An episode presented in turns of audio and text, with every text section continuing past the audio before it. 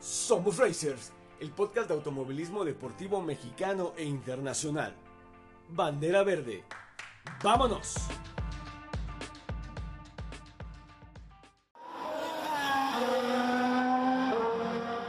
Bienvenidos de nuevo a Somos Racers. Agradecemos a quienes escucharon nuestro primer episodio y nos hicieron saber sus opiniones al respecto. Agradecemos también todo el feedback que nos han dado. Ya estamos trabajando en todas las áreas de oportunidad que nos hicieron saber.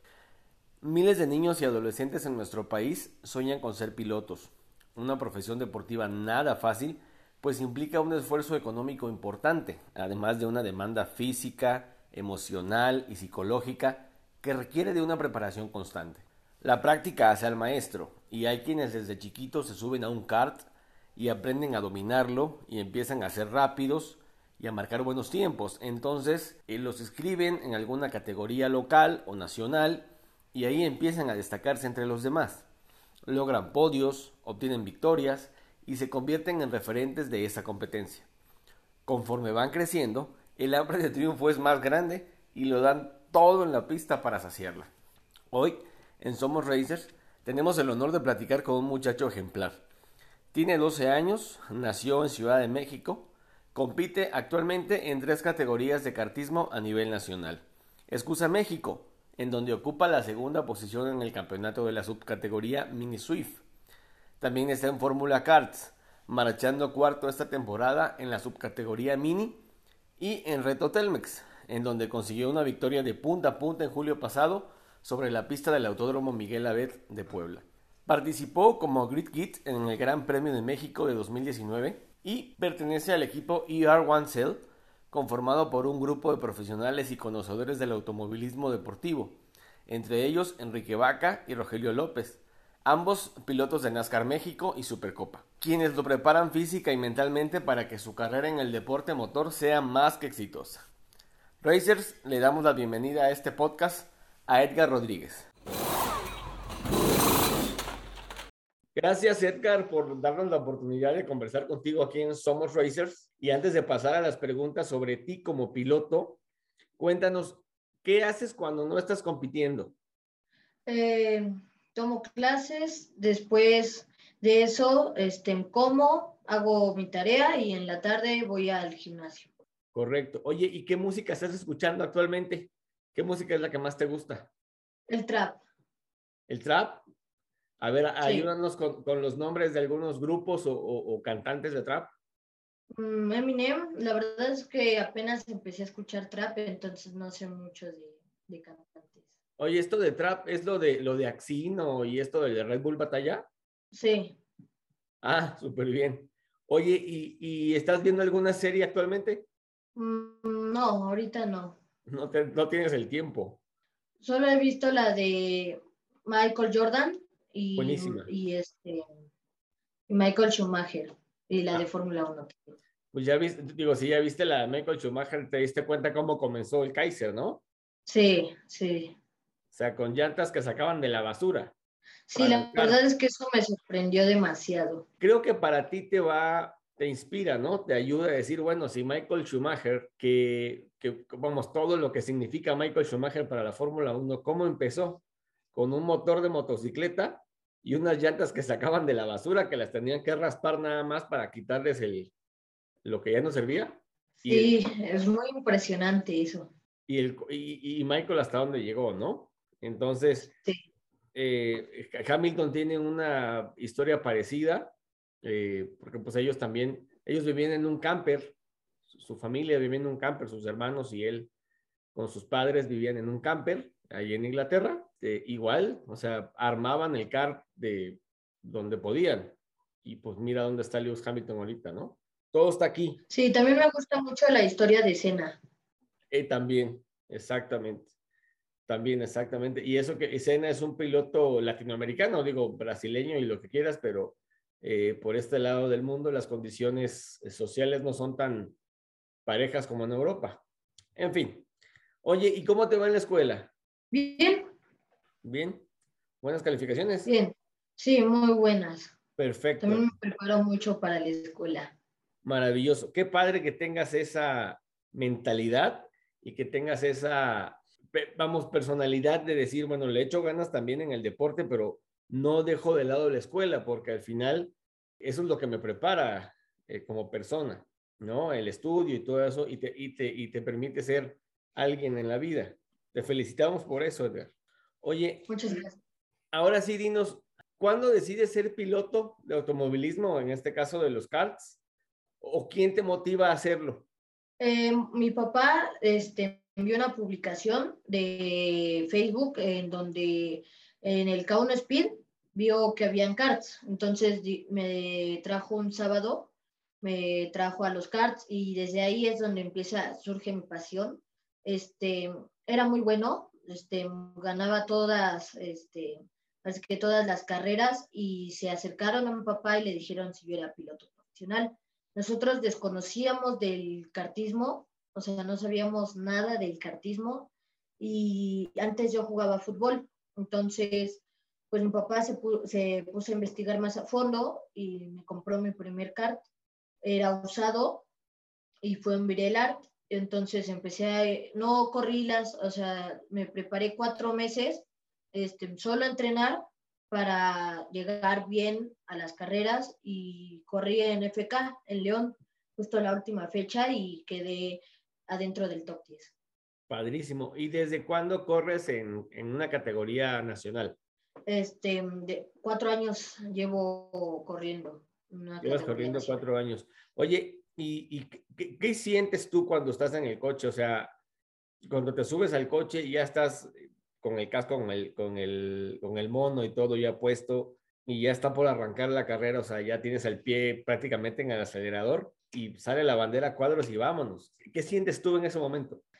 Adrenalina, que es lo que sienten todos los pilotos, pero más que eso me concentro en la curva 1, porque la curva 1 es muy importante, ya que pues están todos ahí y es, es lo más importante, entonces tienes que estar pensando en, en en, seguir adelante, ¿no? Entonces, sí me dan un poco de nervios, pero digo, es normal y también me da adrenalina. De todos los cartódromos en los que has corrido aquí en, México, no sé si lo has hecho en Estados Unidos o en otro país, de todos los cartódromos que has, en los que has corrido, ¿cuál dices, este es el que más me gusta?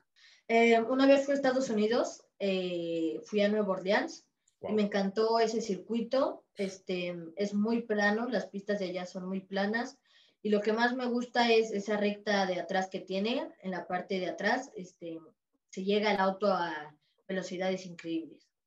¿Cuánto es lo máximo que has alcanzado de velocidad? O sea, que tú dijes, no sé, alcancé tantos kilómetros por hora. Mm, bueno, me he subido al auto grande. Este, eh, en el auto grande he alcanzado, bueno, en el mini he alcanzado 105 kilómetros y en el junior he alcanzado 115. Wow, wow, o sea, sí. Oye, y, y si tú tuvieras la oportunidad de correr en una categoría aquí en México, a nivel o a nivel internacional, ¿cuál sería? Bueno, a nivel internacional, yo pues mi objetivo es Fórmula 1, pero si hablamos de categorías inferiores, yo creo que me iría por la WEC, por las 24 horas de Le Mans y todos esos de retos de, de horas. Y aquí en México yo creo que NASCAR o Supercopa. Oye, y, y, de, y de NASCAR, ¿qué te, qué te latería más? Eh, eh, ¿Los coches o las camionetas? Los coches. ¿Y en Supercopa? ¿Te subirías a un tracto? Sí, sí, sí me subiría a un tracto, la verdad. ¿Y o, a Fórmula 5? Y a Fórmulas, este, Fórmulas, Fórmula 5 en adelante sí me subiría. Padrísimo. Ahora cuéntanos, Edgar, eh, ¿a qué piloto admiras? ¿Y, por qué lo admiras?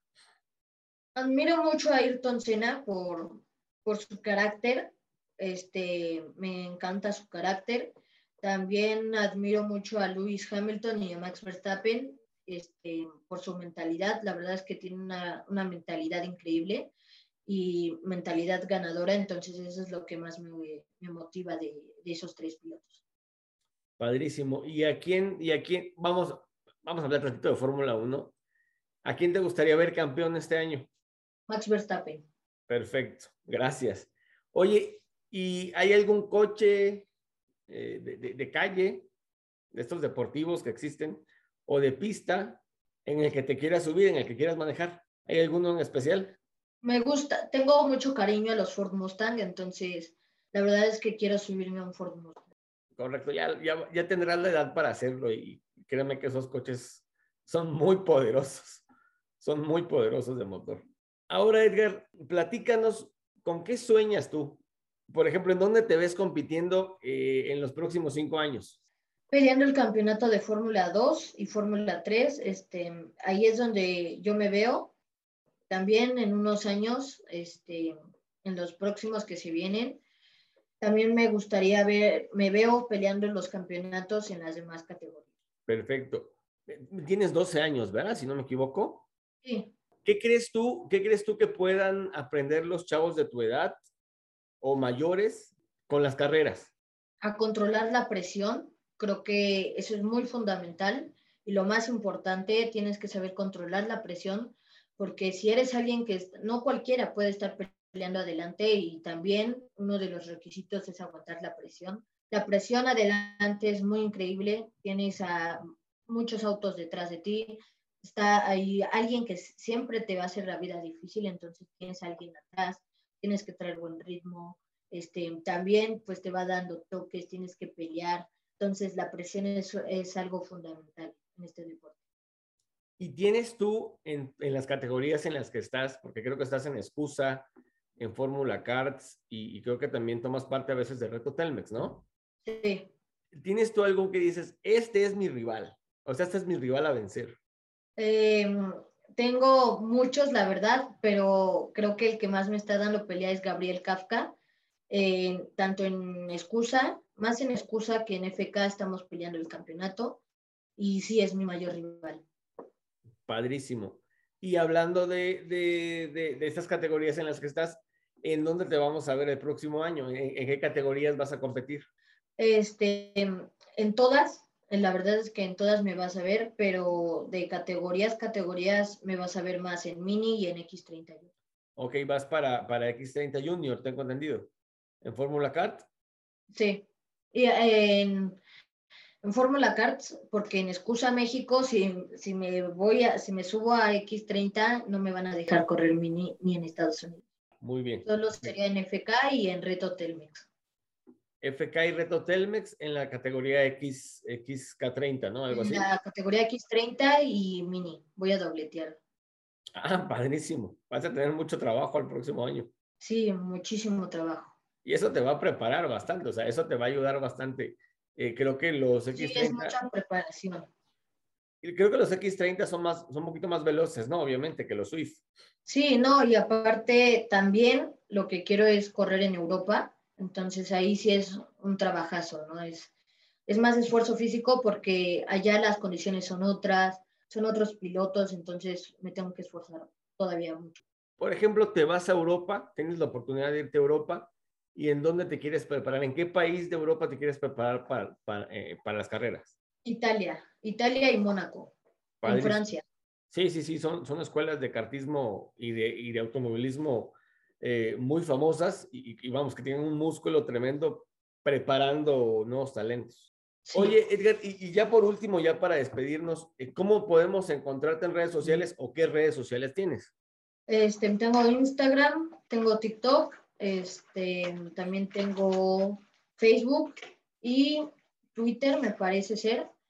Y este, me puedes encontrar como Edgar Junior 46 oficial.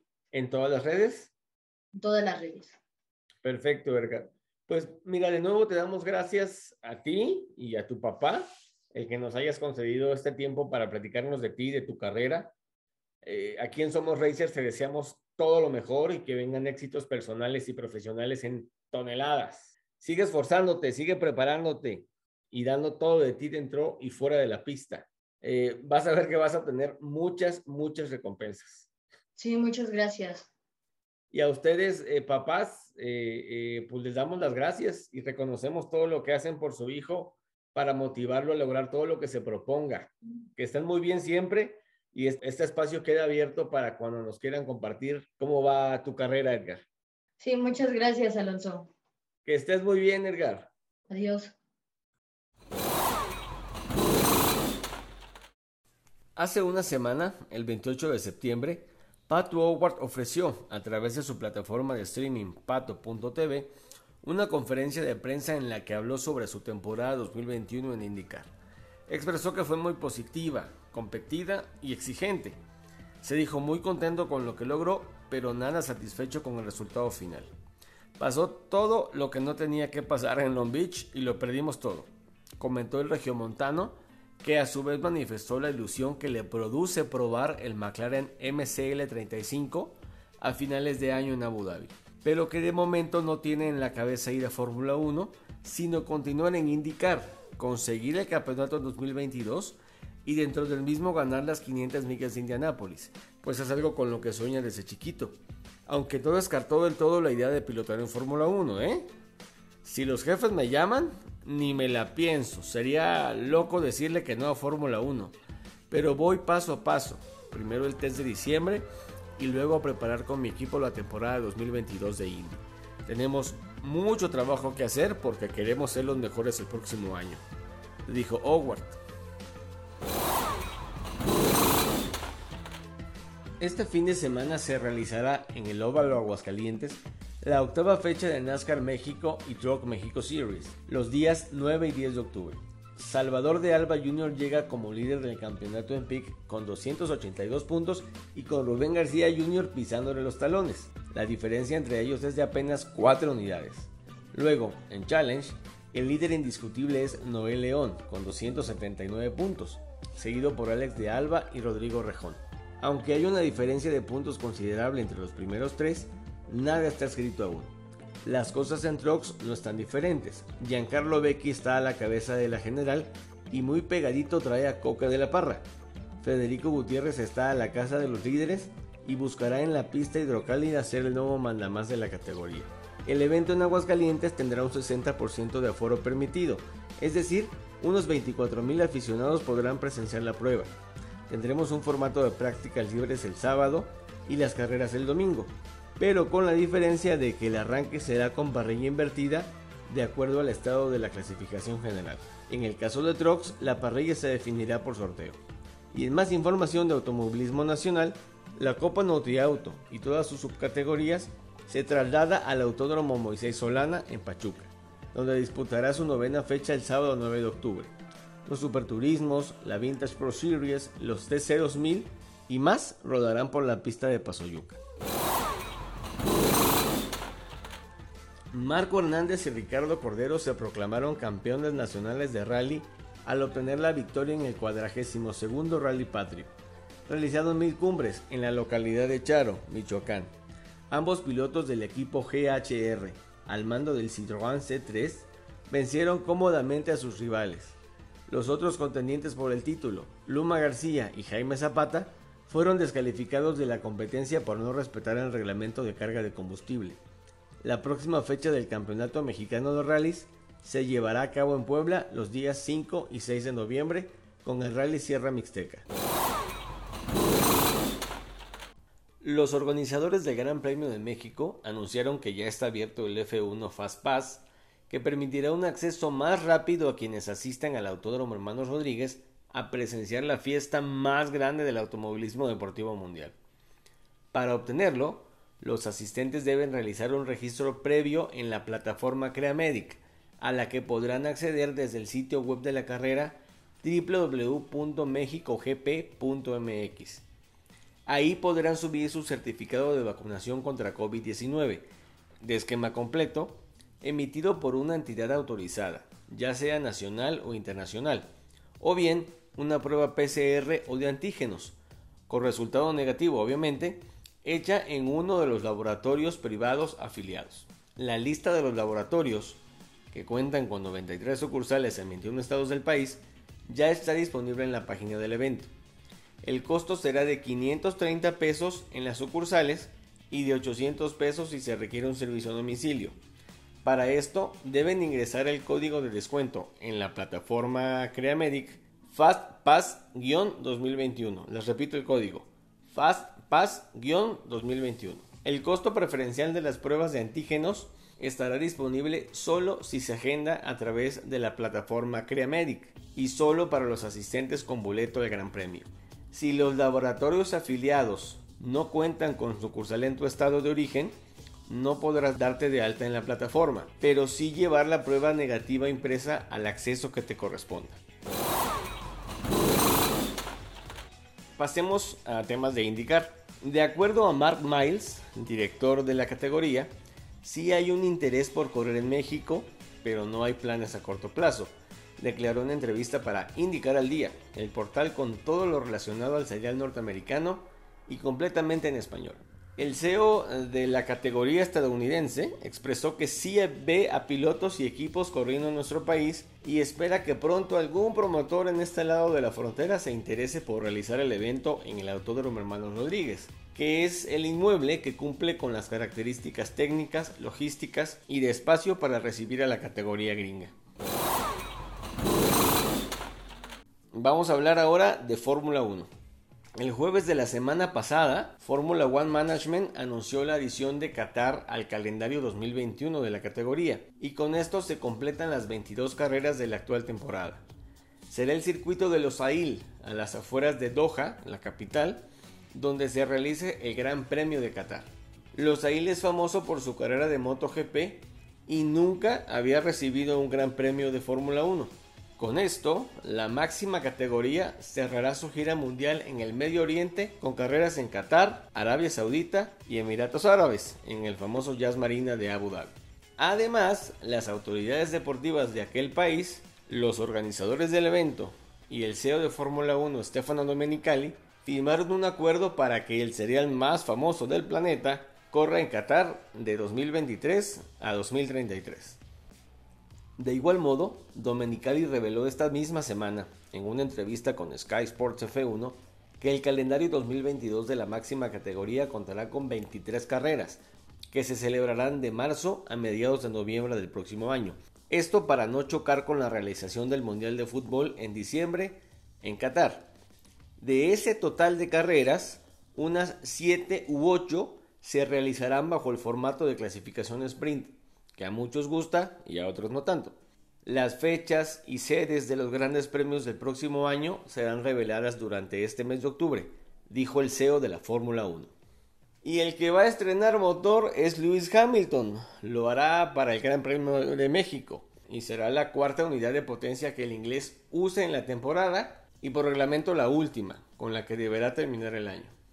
Aunque ya se la saben, les recordamos que este fin de semana se corre el Gran Premio de Turquía, en el Istanbul Intercity Circuit, que alberga a la famosa Curva 8, una carrera que promete y donde Red Bull podría sacar ventaja y trabajar otra victoria de Max Verstappen, pero no descarten a los McLaren, con un Norris muy motivado para sacarse la espinota de Sochi, ni a los Ferrari, que vienen creciendo en performance. La bandera cuadros ya ondea para este capítulo de Somos Racers. Gracias a todos los que lo escucharon completo. Compártalo con sus amigos y otros apasionados por el deporte motor. Recuerden seguirnos en nuestras redes sociales como arroba somos racers en Twitter y TikTok e Instagram como racingnews.ap. Abrazo de P1 para todos ustedes. Somos Racers.